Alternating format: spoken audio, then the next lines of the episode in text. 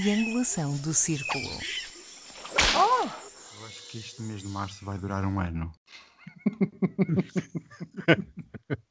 que otimista. Ora, muito bom dia, boa tarde, boa noite ou boa madrugada, consoante o momento em que nos ouvem. O meu nome é Miguel Agramonte, falo de Aveiro, eu sou o provocador deste 49 episódio, naquele que é o podcast com a agenda menos escondida do que uma fake news, no postigo do Daniel, que começa a polémica. É, essa entrada normalmente é a minha. Pois é, roubeita. E eu sou o Max Spencer Donner e estou em Faro, para variar. Eu sou o Daniel Rocha e estou na bela cidade da Almada. Este é o primeiro episódio de março e com 18% dos dias de 2021 já vividos, andei a fazer as contas na nossa calculadora mágica, o que é que os meus amigos me têm a dizer acerca do ano até agora? Está a ir ao encontro das vossas expectativas? Ah, Sim, porque nós somos, todos pessimistas aqui. Portanto... então não há expectativas. Não há expectativas, eram todas más, já sabíamos que isto ia ser. Agora assim. todas muito baixas, não é? nós avisámos na triangulação em dezembro que o melhor ainda estava para vir. Seria antecâmara, meu Deus, coitado. E com isto já perdemos os ouvintes todos, já desligaram o podcast. O áudio que vamos ouvir foi a primeira de várias mensagens que ao longo da semana nos foram chegando relativamente àquilo que internamente já chamamos Postigo Gate. Recebemos esta mensagem ainda no domingo, um par de horas depois de o episódio 48 ter ficado disponível. Olá, pessoal do Triangulação do Círculo. Estou aqui para fazer uma reclamação, porque no episódio passado vocês falaram sobre a foto do namorado do Rick Martin e estou revoltado porque esta foto não é nova, esta foto é de 2016. Acho que vocês não deveriam espalhar uma informação falsa dessa, deixando a gente curioso, com vontade, por uma coisa que já é antiga. Enfim, faça isto, pouco mais tenho a fazer do que agradecer ao ouvinte, uma vez que também eu fui vítima de tão vil pseudo-novidade. Muito obrigado e que estejam sempre assim atentos e vigilantes ao que dizemos, em especial ao que o Daniel diz naquele postigo duvidoso. Mas antes de passarmos, passarmos para o Daniel, que vai ter que justificar perante os nossos ouvintes esta fake news. eu já tenho aqui o chicote. Eu devo dizer que este ouvinte também não segue a verdade toda, porque um ouvinte que nos diz uh, ficar com vontade de uma coisa já é antiga é mau, é que não conhece a popularidade que o nosso Miguel tem. Ai que parva! Ai, que mazinha!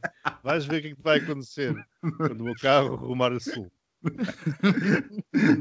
Tudo mentira. Isso sim é uma fake news. Daniel, justifica-te lá. Esquecida, não será esquecida. Segunda-feira é quando fui ao Twitter. O hashtag PostigoGate era uma trend, porque realmente o nosso ouvinte tem toda a razão. Tenho que pedir imensas desculpas ao nosso auditório, a toda a população portuguesa e estrangeira que nos ouve. E pronto, as redes e o mundo é tudo uma fake news, por isso sempre foi bom refrescar a vista e ver alguma coisa mais antiga. Um beijinho. Isto chega pode, também o postigo pode. Exatamente. Às terças-feiras à noite, o famoso advogado da nossa praça, José Miguel Judice, tem um espaço de comentário na SIC Notícias intitulado As Causas no qual se dedica a fazer propaganda das suas ideias bafientas, dando-lhe umas pinceladas para parecerem aceitáveis. É algo semelhante a quando queremos que o nosso gato tome um comprimido e o enrolamos num pedaço de fiambre para ver se dessa forma ele o engole. Ouçamos o senhor. Chegava o tal vídeo para ficar escandalizado, mas não, fui ver o que é que este, o que é que este Azel dizia. Ele dizia coisas como esta, que se devia abrir a cabeça do, do José Bono, que foi um líder socialista, à machadada. Que se devia fazer explodir o carro do líder do governo Basco, era um dirigente socialista se deviam ser condenadas à morte as crianças são as filhas do rei de Espanha. Fez ataques violentos a pedir insurreição contra a polícia, contra as instituições. Repare, eu acho isto inadmissível, mas o que eu acho ainda mais inadmissível é que o, o Ventura, se o Ventura disser qualquer coisa sobre ciganos, é considerado que o partido deve ser proibido e os telejornais, e os jornalistas, e os comentadores e os políticos dizem que ele é um tipo horrível e que deve ser afastado do comum dos mortais. Mas, o, com franqueza, o Ventura, comparado com este Pablo Azel, é um menino do couro. Porquê é que há dois pesos e duas medidas? Vai, mas é apanhar cavacas, pá. Ou cavacos. O programa chama-se As Causas, mas poderia chamar As Voltas. As voltas que ele dá a um tema para o transformar de intragável em tragável. É a tal história do comprimido enrolado em fiambre. Reparem por onde ele andou para fazer o Ventura um coitadinho. A pergunta que acho que deve ser feita é o que é que o, cu tem a ver com as calças? Ou o derrière, como diria o Max. Ou seja, o que é que umas declarações de um rapper feitas a propósito da independência da Catalunha, ou nesse contexto, têm a ver com o Trampinha. E mesmo que tivesse, o facto de o rapper dizer coisas mais bárbaras que o Trampinha já torna o Trampinha aceitável, porque é isso, é essa tese que ele defende. Pegando num exemplo muito querido às pessoas da área política deste advogado, o facto de Stalin ter morto milhões de pessoas na Segunda Guerra Mundial, segundo eles mais do que matou Hitler, faz esse facto com que Hitler passe a ser aceitável? Que é exatamente esse o objetivo do discurso. Sinceramente, acho que o programa de comentário do, do senhor advogado tem vindo a tornar-se pior a cada semana que passa, onde ele usa o espaço para destilar o seu ódio contra tudo o que está à sua esquerda, e que é muito, sempre mantendo um ar inocente, com aquele sorriso seráfico que acha que tudo suaviza. Pois não suaviza e, sinceramente, acho que este programa está a mais na SIC Notícias. Qualquer programa onde se tente normalizar o fascismo está a mais. Ora bem, quando é chegado este dia desta rúbrica, desta personagem, eu faço sempre zapping, porque sinceramente não, não tenho muita paciência para, para o ouvir e também noto que a pivô, a Clara de Souza, também não parece ter um gosto particular pela pessoa que tem à frente.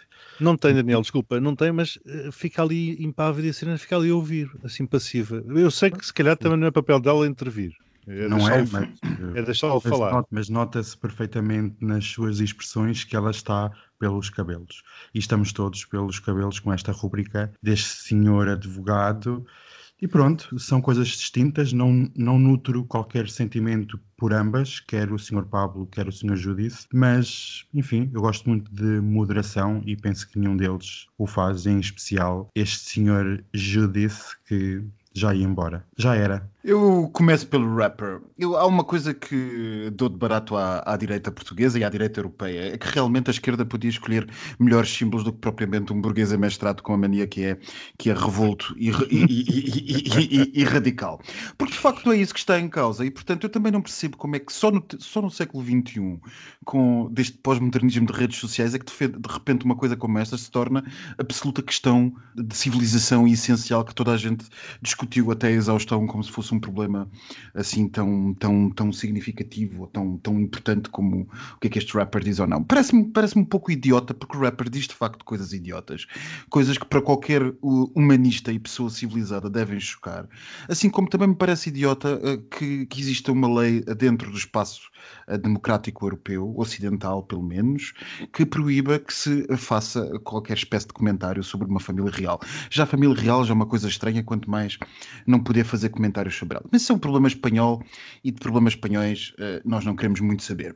Relativamente ao, ao meu colega, o, o senhor ilustre advogado uh, Judice, há um problema, eu já não, já não vou por aquilo tudo que vocês disseram, porque essa parte de normalização do fascismo e da extrema-direita é uma, um, processo em curso, é uma espécie de PREC uh, que a direita portuguesa está a fazer uh, e, e, portanto, não há muito a dizer sobre o assunto, vocês já tocaram nos pontos todos. Mas há um problema que nós temos neste país, sobretudo no espaço da opinião pública, que é ao, me ao, mesmo tempo paradoxal, porque a opinião pública é cada vez mais feita nas redes sociais do que propriamente nos, nos chamados opinion makers de telejornais e de jornais.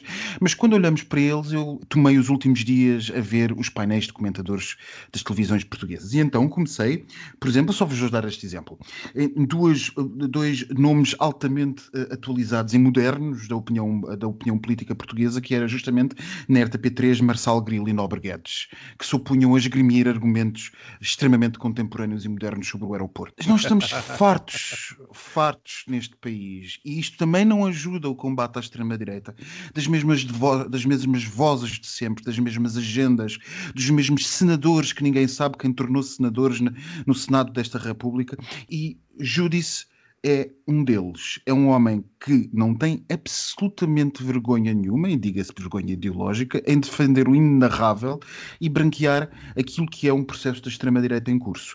Não, não é a mesma, não é a mesma coisa ser-se um burguês entretido nos privilégios de, de rapper alternativo e com muitos seguidores no Instagram, de seres um deputado à Assembleia da República de um partido que já almeja ser o terceiro partido de uma democracia representativa assente nos direitos humanos, como o meu ilustre colega deveria saber. Não, não é a mesma coisa. Não é, nem pode ser a mesma coisa.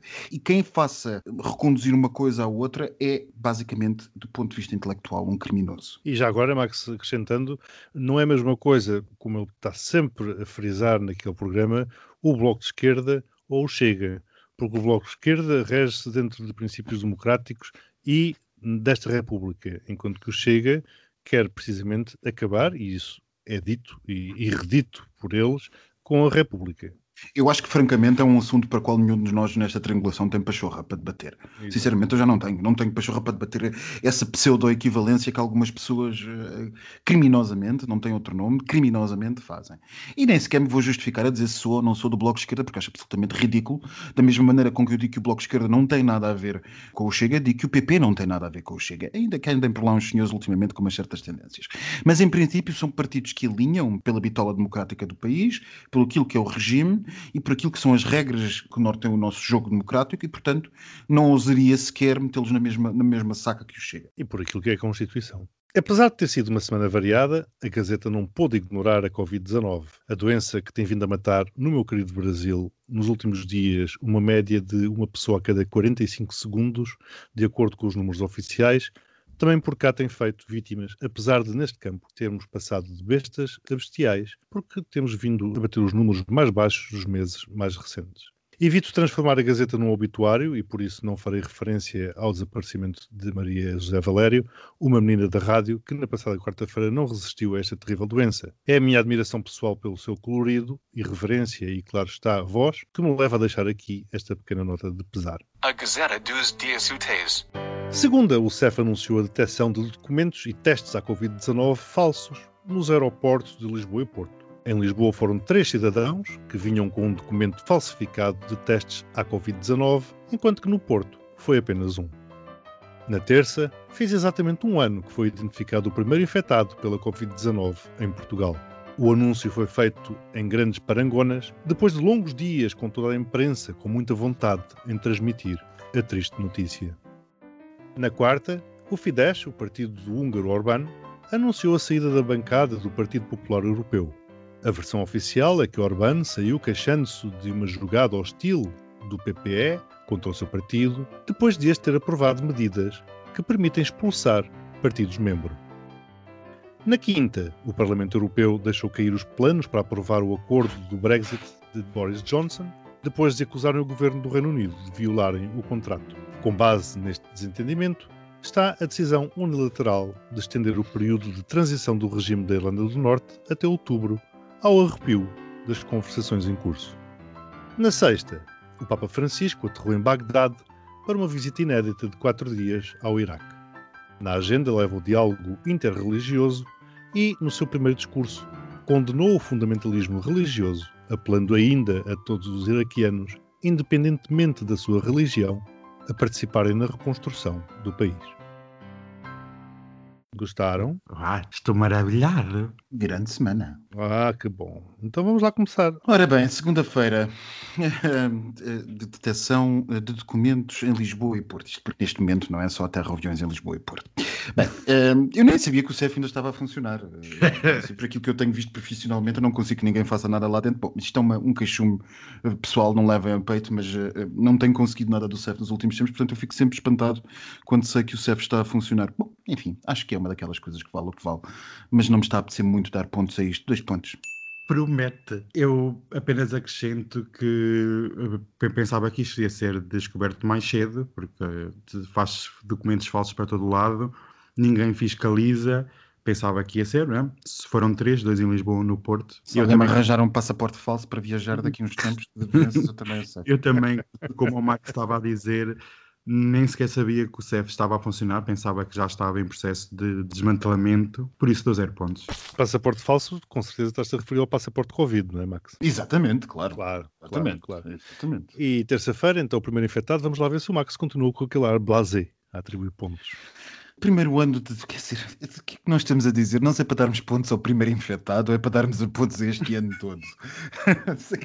é que sinceramente eu não sei. Mas a única coisa que eu posso recordar disto é que nós demorámos semanas uh, praticamente com a nossa imprensa. O, o, carregar da cruz que nós temos enquanto portugueses começou há mais de um ano. Começou quando a imprensa portuguesa só falou disto e desesperou por, por o mundo inteiro ter um infectado de Covid e nós não termos. Exato. Eles fervilhavam, fervilhavam. Fervilhavam, fervilhavam, fervilhavam. E onde é que essa grande data aconteceu há um ano, uh, quando finalmente apareceu o primeiro infectado de Covid português. Agora, pelo visto, sabe-se que provavelmente a coisa, ou suspeita-se que a coisa já andasse a circular por aí mais cedo do que, se, do que, do que se calcula, o que quer dizer que, por simplesmente, nós não tínhamos detectado a coisa.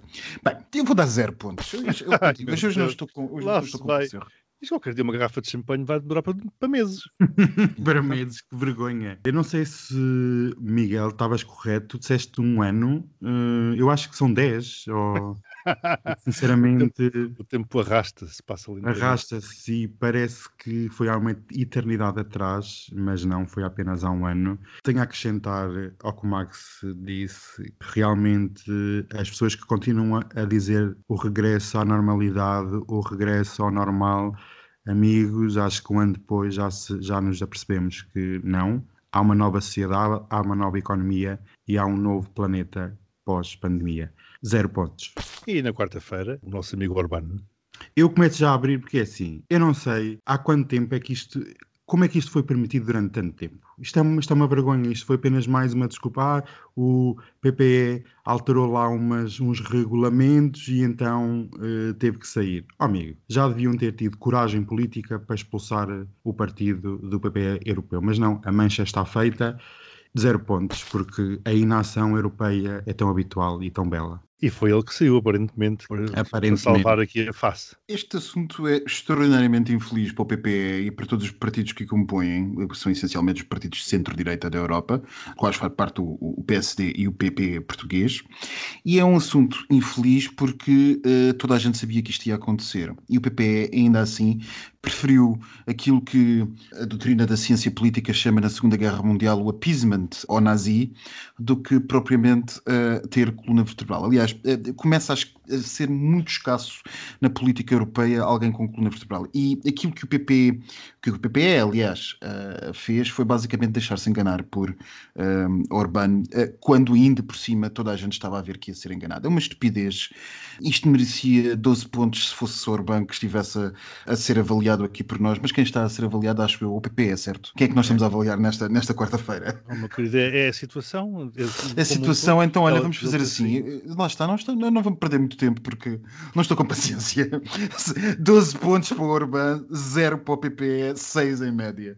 Pronto, muito bem, 6 para a situação. Quinta-feira, o Brexit, que pelo visto terminou antes de ter começado, ou sei lá, ou começou antes de ter terminado, não sei muito bem. É fascinante como a imprensa portuguesa não fala deste absoluto desastre diplomático. Olha, eu ia dizer exatamente isso, porque Exato. eu quando estava a preparar aqui a Gazeta, andei à procura desta notícia que saiu nos meios de comunicação internacionais, nomeadamente europeus, e não encontrei nenhum órgão de comunicação português nada, que absolutamente nada. a isto. Absolutamente nada. O Brexit está, depois de anos de debate, praticamente morto. O, o, o Reino Unido não está, uh, não está a, a dissolver-se, mas enfim, uh, dir-se-ia que as sondagens mais recentes não são propriamente muito abonatórias da paz social naquele país. Ou, por, por exemplo, o independentismo em Gales disparou.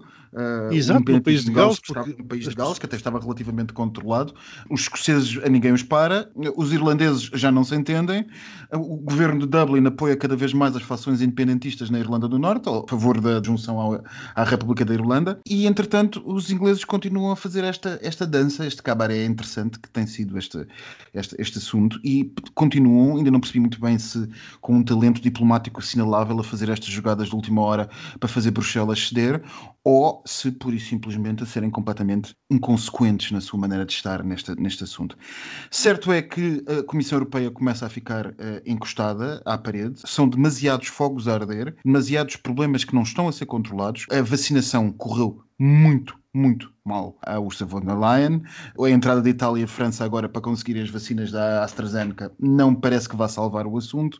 E o Brexit, pelo outro lado, depois de anos de entreterem as opiniões públicas, parece estar condenado a, afinal, nem sequer passar dos primeiros meses. Portanto, eh, zero pontos. Depois daquela festa, nos últimos dias de dezembro. Antes do Natal não acontece nada. Como é que se chegam a acordos desta magnitude como se chegou? Ora, nem mais. É impossível. Não, nem, ninguém consegue assinar o contrato de uma compra de uma casa na, na véspera de Natal. Quanto mais, quanto mais ajustar uma coisa deste tamanho. Nem pensem. Eu estou saturado, farto e enjoado deste assunto do Brexit. Ora é Londres, ora é Bruxelas. Epá, sinceramente, isto nós aqui já tínhamos falado e falámos off e on várias vezes de isto não ia dar a lado nenhum. Era uma vitória de pirro simplesmente era um castelo de cartas que iria desmoronar uh, ao mínima brisa marítima. E parece que nem o pescado salvou, seja o que for. É triste, lamentável e zero pontos. Não dá para ser nem mais do que zero. Ai meu Deus. E finalmente sexta-feira, quando o Papa Francisco aterrou em Bagdade. Ai, eu gostei eu... tanto da passadeira vermelha, gostei, adoro. O Will Papa tinha que dar o ar da sua graça e lá foi ele eh, de aviãozinho, já que ninguém pode viajar, foi lá ele para Bagdade e achei curioso. Mas foram todas vacinadas, Daniel? Foram todas, todas eu sei que sim, eu não vou tocar nesse assunto porque isso é, é sensível. É tabu. Vacinação é tabu. Não percebo, mas, os signos do senhor deviam ser suficientes, mas pronto. E ele é idoso. Ai, meu Deus. Mas eu acrescento que é engraçado que, passado uma semana, uma semana e meia, de o presidente Biden, que é católico, ter eh, lançado mísseis no país vizinho do Iraque, na Síria, venha o Senhor Papa agora dizer no diálogo inter-civilizações e na paz Amigo, eu acho que já chegou tarde à festa e pronto. Vou dar 12 pontos porque eu gostei do aparato. Meu Deus, que surpresa! A diplomacia do Vaticano é tudo menos inocente. Portanto, em primeiro plano, ainda bem que alguém consegue viajar. alguém, alguém consegue viajar. Olha a inveja, tem... olha a inveja. Olha a inveja, não tem voos cancelados todos os dias. Pronto, tem, tem que ser Bagdá, enfim, eh, de todos os sítios, ou menos Bagdá. Por outro lado, como eu estava a dizer de um tom mais sério, a diplomacia de, do Vaticano é tudo menos inocente. E quando normalmente dá um passo, esse passo tem alguma razão de ser. Eu não sei, a mim ninguém me disse nada, mas uh, uma visita ao Iraque, no contexto atual, como disse o Daniel, mas eu se calhar poria a tónica noutro ponto, para visitar o Ayatollah al-Sistani e para falar sobre comunhão de, de, religião com o provavelmente mais famoso clérigo xiita fora do, do Irão, é uma coisa que, não sei, lembremos que talvez tentar passar a ideia do que eu estou a dizer, quando o Obama uh, uh, abriu o diálogo com Cuba, foi justamente o Vaticano que abriu as portas para esse diálogo. Temos agora a mesma escola de político e de pensamento uh, na Casa Branca e uh, de, estamos de volta ao acordo nuclear com o Irão. Que tal pormos o Vaticano a falar com os xiitas? Enfim, sei, não sei. 12 pontos para isto. Então, assim sendo, se começou por dar 2, depois deu 0, depois deu 6, depois deu 0, depois deu 12. Isto foi um crescendo com ali com uns, uns zeros pelo meio totalizando 20 pontos. E o Daniel tem uma conta bastante fácil de ser feita, que é 0, mais 0, mais 0, mais 0, mais 12. 12 pontos. Total, 32. Olha, foi melhor que os 15 da semana passada. And now, o tema principal. O tema desta semana chama-se Turbulência na Aviação em Terra. E porquê este título? Porque nesta semana não se ouviu falar de outra coisa que não de aviões, fosse por causa da TAP, e dos acordos com os sindicatos e da demissão da administração, fosse por causa da Ground Force, por ainda não ter pago os salários de fevereiro às centenas de funcionários, que me fizeram recordar algumas cenas do pós-25 de Abril, com o cerco feito pelos trabalhadores ao principal acionista nas instalações da empresa, de onde saiu dentro de um carro da polícia, ou com o sindicato a pedir uma nacionalização temporária, e isto é o termo que aplicaram, sejam logo o que isso for, ou fosse pelo chumbo ao novo aeroporto no Montijo, inviabilizado pela ANAC, como consequência das câmaras municipais do Seixal e da Moita terem-se manifestado contra a sua construção. Tudo isto foi de tal forma impactante que conseguiu ultrapassar os cabeçalhos da Covid-19, feito que, convenhamos, não é fácil, a não ser que faça parte de alguma agenda mais discreta. Neste caso, pouquíssimo discreta. A tudo isto ainda poderíamos somar a Ana Privada, detida pelos franceses, Por onde é que os meus queridos comparsas querem começar? Eu não sei, vamos começar pelo aeroporto e pelo Montijo, que já sabia que não era e que passou a ser e depois voltou a não ser. Sinta-se sinta à vontade e como é que uma Câmara uh, anula uma coisa destas, ou duas, ou seja. Como alguém dizia nos últimos dias, uh, este tipo de legislações são de facto uh, estranhos, porque se nós formos trazer, fazer uma, uma linha ferroviária, como creio que foi o exemplo utilizado, sei lá, de, do Porto a, Lisboa ou de Lisboa a Faro, uma coisa assim do género, se tivermos que ir pedir pareceres a todas as câmaras e se uma das câmaras nos opuser, o que é que nós vamos fazer? Vamos fazer os comboios circularem em Ls ou em Ts para se desviarem dos pareceres de cada câmara. Enfim, o país tem uma dificuldade imensa na sua coordenação de política de obras públicas e isso ficou patente neste assunto, ou por outra, está patente há 52 anos, está evidente há 52 anos, sobretudo quando se percebe que o máximo que se conseguiu foi justamente ainda em ditadura. O que é triste, é muito triste e é infelizmente simbólico para uma democracia uh, que já devia estar bastante mais madura e bastante mais eficiente nos seus processos de decisão. Se eu concordo ou não que duas câmaras tenham o direito a opor-se a um projeto desta natureza, natureza. Eu não diria opor-se, mas têm que ser ouvidas. O problema não está propriamente em nós concordarmos ou não. O problema está é que nós percebermos, afinal de contas, qual é o contributo das, do, das populações locais para este tipo de grandes, de grandes uh, projetos que têm um impacto uh, muito, mais, muito mais forte para, uh, para, para esses habitantes dessas, desses conselhos do que propriamente para o habitante do centro de Lisboa, que apenas vai ter que ir lá apanhar um avião. É uma questão que não é assim tão simples como os, os comentadores andaram esta semana a colocar, e eu sinceramente ainda não tenho uma resposta clara. Agora, uma coisa me parece claro não se pode, e antes que alguém tenha essa ideia, não se pode vir agora a, a correr, a alterar a lei só para se fazer passar isto. Era só o que faltava. Mas é isso alter... que se preparam para fazer, Max. Aliás, pois... com o apoio do próprio Rui Rio, que já disse estar disponível. Exatamente. Mas o, que o problema é que uh, nós vamos alterar uma lei do país porque temos que uh, implicitamente atender a interesses de uma empresa privada, então uh, está o caldo entornado. Dois para amanhã nós por simplesmente podemos fazer o que for necessário quando a coisa assim o justificar. E não pode ser. Portanto, se o sistema e se as regras do jogo são estas, e se as regras do jogo não foram alteradas, a decisão está tomada. E, portanto, não pode ser em Montijo. Ponto final, parágrafo assuma-se as consequências daqui para a frente. Quem não concorda com estas como digo, o debate para mim não é assim tão claro. Eu não tenho uma, não tenho politicamente, juridicamente é uma questão totalmente diferente, mas não tenho politicamente uma ideia feita sobre estas participações das câmaras. Estou aberto a argumentos de um lado e do outro. Agora, não se queira alterar a lei para tentar ganhar na secretaria aquilo que não se ganhou com as regras do jogo. Portanto, encerrado este assunto, eu quanto a mim, como sempre disse aqui desde o início, nos, nos ocasiões em que falámos da aviação, está mais do que a altura de se acabar com este folhetim e construir-se um aeroporto de raiz novo em Lisboa. Está, está claro, nós, não, nós dependemos de exportações e turismo e temos que continuar a investir nesse domínio sem prejuízo de investirmos noutros também, mas precisamos de uma plataforma de, e eu aqui eu sei que me vou pegar com o meu amigo Miguel, mas nós precisamos de uma plataforma decente neste país para isto. Para uma ANA que é privada, para uma TAP que vai ser minúscula, muito bem. Eh, estamos aqui há demasiados anos a discutir um novo aeroporto, já teve várias opções, ainda ninguém decidiu, mais de 40 anos depois isto parece realmente o retrato de um país que teima em não querer avançar. E já agora está feito e os estudos estão pagos. Ora, nem mais. Neste país adora adoram gastar dinheiro em... O mesmo se diga relativamente ao TGV. Ora, nem mais. Há cinco linhas que foram estudadas. E pagas. Isso, e pagas, exatamente. Pagas não as linhas, mas sim os estudos, claro. Eu concordo com o Max que é preciso um novo aeroporto. Sim, sem dúvida que a Portela parece uma, neste momento parece uma aberração e estrutural no meio de uma capital europeia mas discordo com o Max que tenha que ser construído de raiz. Somos um país com recursos parcos que deve maximizar aquilo que tem e que vai receber.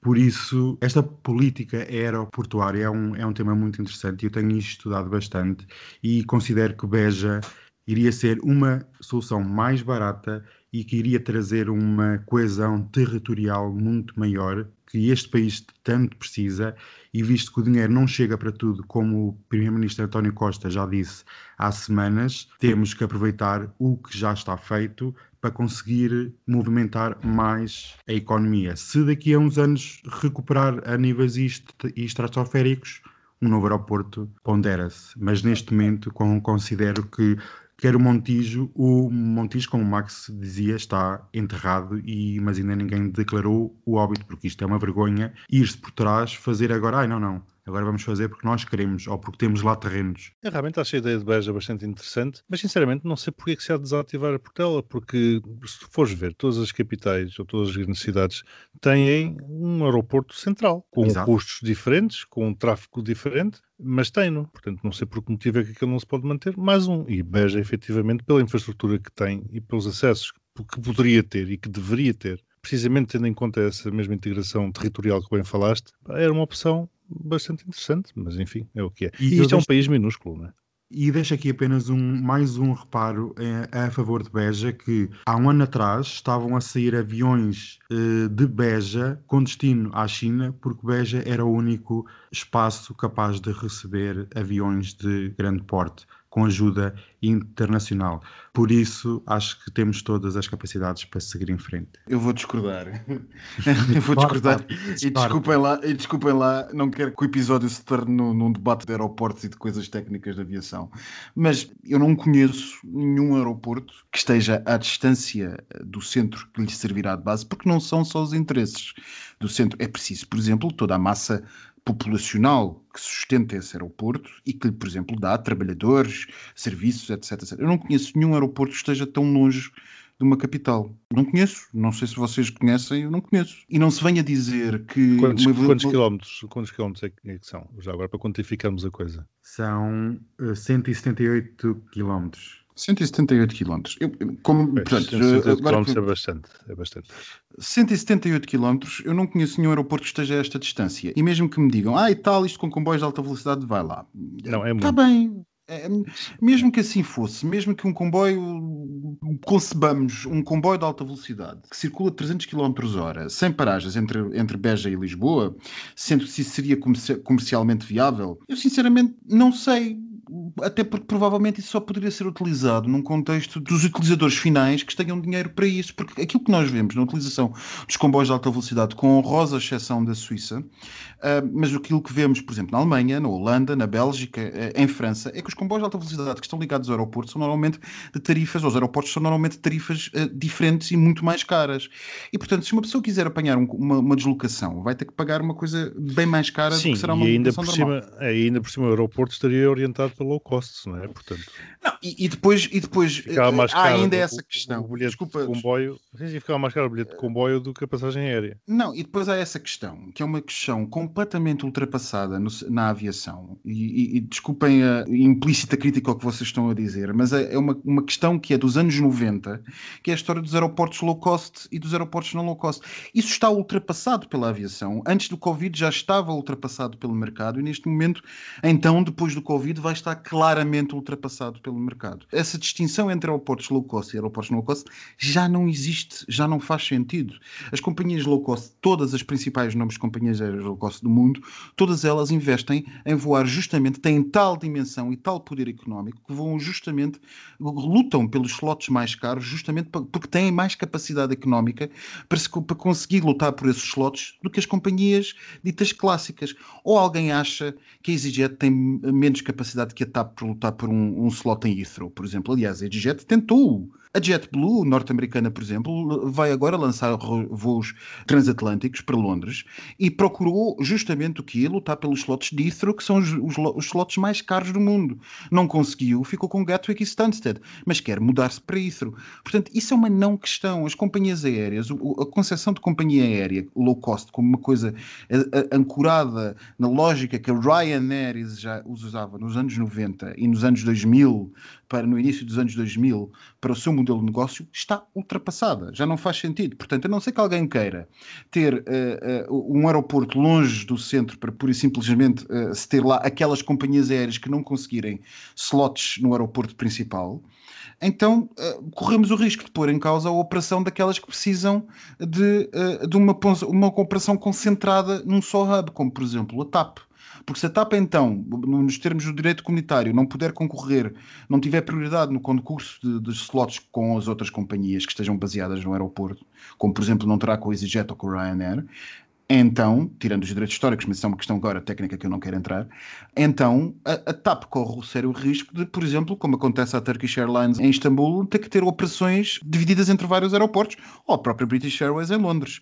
Portanto, não faz muito sentido para um país tão pequeno, até porque países semelhantes a nós em tamanho e que gostaram deste modelo seguiram a lógica de um aeroporto eh, global e central. E, e o, o, exemplo mais próximo, mais que nós talvez devamos seguir mais com mais acutilância em Portugal é justamente o exemplo holandês. Insistir na, na construção de um grande aeroporto que possa continuar a servir uh, de plataforma às ambições do país enquanto plataforma de trânsito intercontinental justamente no Atlântico e aqui na África e que acho que nós temos potencialidades, não há nada que nos diga que não possamos fazer. Uma vez mais, olhem para a Holanda, um país pequeníssimo que fundou e manteve a KPLM e uh, alicerçar isso com os, os, nossos portos de águas profundas, justamente como a Holanda fez com Roterdão e Schiphol, o aeroporto de Amsterdão. Não vejo razão nenhuma para que isso não possa ser feito e, sinceramente, uh, o, o assunto Beja e a, e a, pista longa de Beja tem mais a ver com o facto de, da companhia aérea fretada, que foi a iFly, ter todos os seus aviões baseados em Beja, e portanto o voo em causa que o Daniel falou é muito bem ter que ter saído daí do que propriamente o que quer que seja em termos de coisa. É verdade, sim, sim que um dos voos. Um dos voos o exatamente. E já nem sequer tem o A380. Exato. Portanto, nem é por aí. Nem é por Eu quero avançar, temos que avançar aqui no tempo, e, mas queria também ver ou conhecer as vossas opiniões rapidamente acerca da. Deixamos os outros de lado, mas acerca da questão da Ground Force. O que é que vos pareceu aquilo? Primeiro, caricato que uma, uma empresa tenha 75% da operação em Portugal. Segundo, uma nota para o ministro Pedro Santos, que na quinta-feira à noite já tardiamente fez uma declaração de não sei que tentativa foi aquela, não serviu para nada. Eu só tenho a dizer ao ministro: não, não faça este tipo de declarações, não ajude em nada. Realmente vamos ter que pôr lá mais dinheiro e, e é o então que vai, é. vai haver mesmo uma nacionalização temporária. O temporário na administração pública é, é lato, é, um, é num sentido lato, por isso é difícil dizer se será seis meses a um ano Veja-se o caso da IFASEC, já era para ser privatizado e, no entanto, ainda está no imbróglio que está. Tenho muita pena que isto aconteça e mais empresas vão ter este destino, que vão ser nacionalizadas. Espero que também seja a minha. Eu acho que este assunto da, da, Ground Force dava um podcast só por si, portanto eu vou tentar ser o mais sucinto possível. A gestão da, da, da Ground Force, desde a sua privatização, desde que deixou de ser tap handling e passou a ser o que a gente sabe do Grupo Global e Espanhol, uh, tem sido desastrosa. E uma das, um dos desastres da, da gestão da, Ground Force foi, por exemplo, ter acabado com, com o seu polo de 30 ou 40 anos em Faro, onde ganhava muitíssimo dinheiro e que, era, e que lhes dava lucro, mas que na altura, por gestão, uh, por gestão uh, diretamente dos espanhóis, foi, foi, posta, foi resolvido encerrar.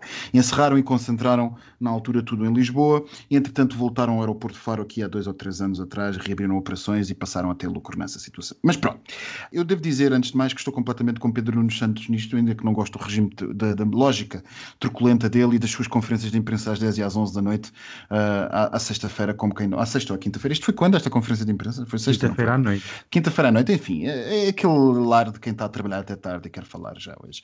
Não gosto do estilo dele, não, não, não escondo, mas ele tem total razão nisto. Que culpa temos nós, em como contribuintes, que a empresa privada, TAP Air Portugal, uh, andasse a fazer adiantamentos de suprimento de capital a uma empresa sem essa empresa ter prestado os serviços a que se propunha. Todo barato. As empresas privadas fazem o que bem entenderem, se têm confiança para isso, ainda bem que assim o é.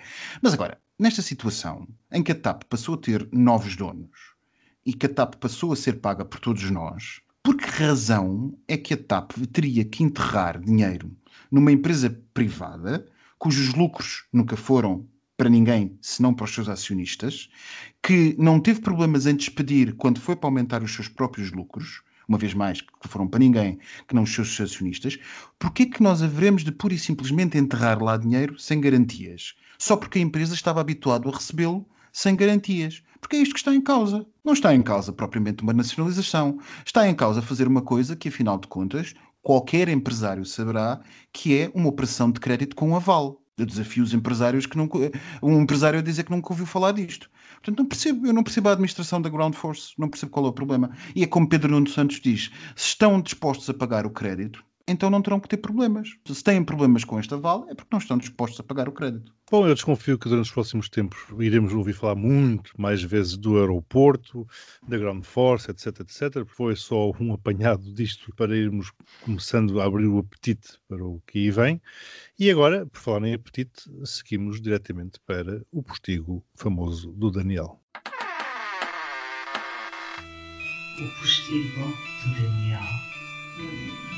Ora, bem-vindos a mais um postigo.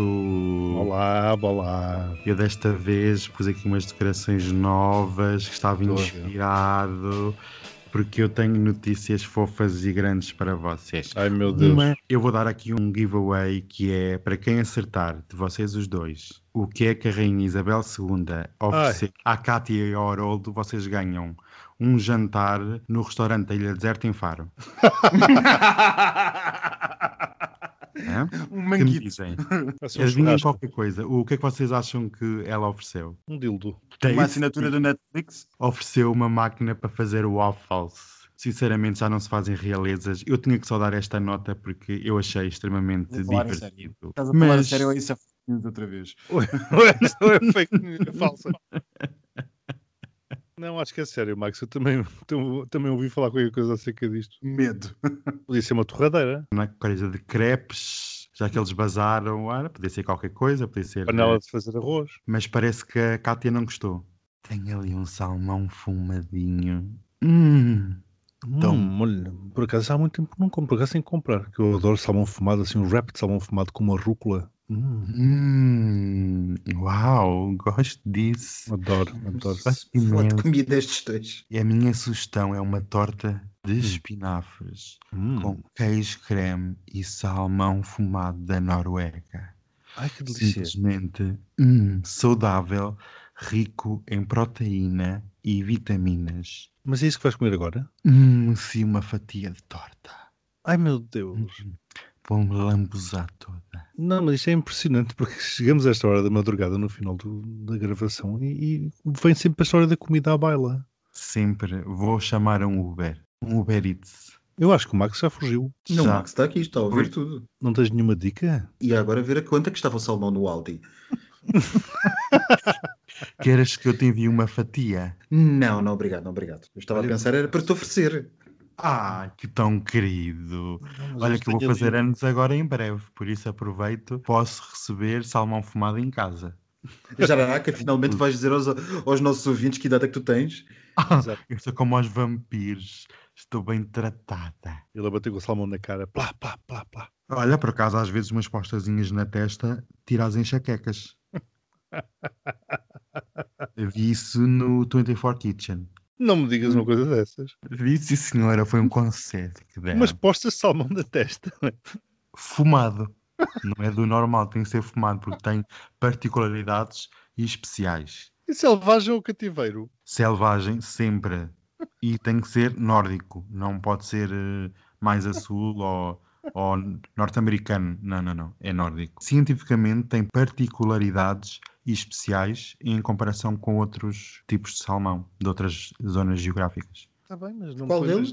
Da Noruega, no- normalmente o preferível é da Nor- Nor- Noruega, em segundo lugar vem o do Alasca. Lá dos fiordes. acho que é bom. É bom para comer, mas é, em termos, o melhor é da Noruega que é para pôr na cara. Max, sabes o que é que eu tenho ali no frigorífico? Uma garrafinha de. Rosé. Eh, Não? Não, não. Não? Sauvignon Blanc é holandês. Ora, Ai, pois é bem. que eu vi. Eu, eu e estava quantas lá é que eu fui comprar hoje? Sauvignon Blanc é neozelandês? Seis. Pois, eu trago as caixas também. Eu trago as caixas. A senhora Jacinda tem mantido a economia à minha custa. Chega ao fim de semana, uma pessoa tem que ter um, um- pronto, qualquer coisa. E olha que vinho branco neozelandês gelado vai muito bem com salmão fumado da Noruega. Vai sim, O senhor. problema do mundo são os globalistas, é o que vocês são. Exato. Imagina a pegada ecológica de uma refeição destas. É uma Exatamente. espécie em vias de extinção.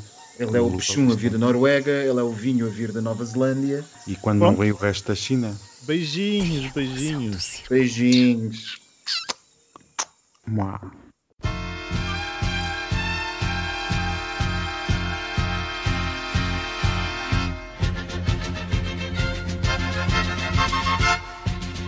Sem a cor das andainas domingueiras, sem o sol que tem as chitas, ó Lisboa, sem favor, como as tuas carvoeiras são bonitas, olhai-as passando, gentis totinegras, por dentro tão brancas, por fora tão negras, as asas são ancas do ritmo brando, porque elas não pisam, deslizam voando.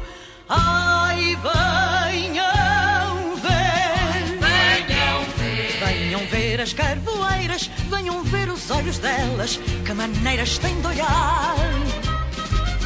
Ai, venham ver, venham ver, dois carvões numa braseira que puseram à janela para o vento zatear.